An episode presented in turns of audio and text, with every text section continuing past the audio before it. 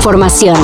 Titulares nacionales, internacionales, música, cine, deportes y ciencia en cinco minutos o menos. Cafeína. Entonces nosotros presentamos ese reportaje y yo dijeron que otra vez Rocha queriendo desestabilizar al gobierno, que no sé cuántos. Y fue muy impactante y, y dijeron que era una exageración, que era no sé qué, que era una cosa ahí alarmista. Murió Ricardo Rocha, el hombre que fue un referente del periodismo en México, principalmente en los años 80 y 90. Falleció a los 76 años de causas aún no reveladas. Sin Ricardo Rocha, seguramente no hubieran sido dados a conocer en nuestro país hechos de relevancia como la revolución sandinista en Nicaragua, la masacre de Acteal o el asesinato de indígenas en Aguas Blancas. Evidentemente fue un dolor de cabeza para la gente en el poder. Comparto sus metas, pero no siempre sus métodos. Por cierto, le agradezco muy sinceramente sus palabras de hoy en su mañanera pero también una figura de respeto. Descanse en paz. Complétame esta frase. Ricardo Rocha es... Capiteño. Ayer se celebraron las elecciones en Coahuila y el Estado de México. Y pues, ¿qué creen? Parece que las cosas pintan decididas. Aunque en su momento todo mundo se andaba declarando ganador, solo dos levantaron verdaderamente la mano. Según los conteos rápidos, en el norte se coronó Manolo Jiménez del PRI, PAN y PRD. Y en el Estado de México, Delfina Gómez será la nueva gobernadora con una victoria que podría rondar el 8 o 9% de los votos. Es una victoria de las mujeres que hemos luchado por años para que nuestros derechos se reconozcan.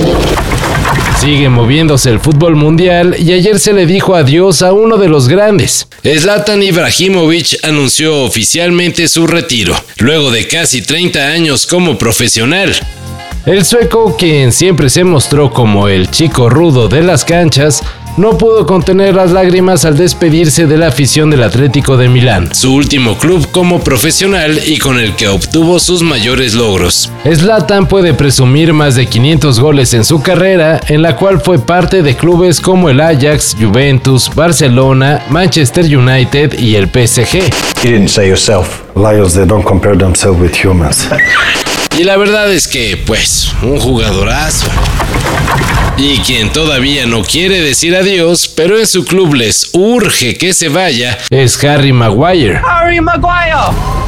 Con todo y que en el pasado mundial el poco ortodoxo defensa inglés se rifó, los Red Devils lo quieren fuera debido a errores tan garrafales que hasta se han convertido en memes. Tantas ganas tiene el Manchester de que Maguire se vaya, que hasta están dispuestos a darle 10 millones de libras esterlinas. Oyeron bien, ofrecen 10 millones por su renuncia, después de haber pagado 80 por su fichaje. Podrá parecer buen negocio para el jugador, pero aceptar tan tentadora oferta seguramente bajaría sus posibilidades de irse a otro club. Harry Maguire. Y en nuestra nota tecnológica musical, hace no mucho les dimos a conocer AISIS, The Lost Tapes, un disco creado con inteligencia artificial por fanáticos de Oasis que al ver que los hermanos Gallagher no tienen muchas ganas de reunirse, decidieron echar mano de la tecnología para ver a qué sonaría un nuevo disco de su banda favorita. Pues bien, aunque el experimento fue aplaudido por hasta Noel Gallagher, Liam ya dio su veredicto y como se puede ver no le gustó nada. Dijo, estos jodidos idiotas claramente tienen demasiado tiempo libre y demasiado dinero para poder tener la tecnología para joder haciendo eso. Así dijo el mayor de los Gallagher, que además insinuó sentir pena por quienes esperan música de artistas que no existen. Bueno, una pedradota para quienes quieren el regreso de Oasis.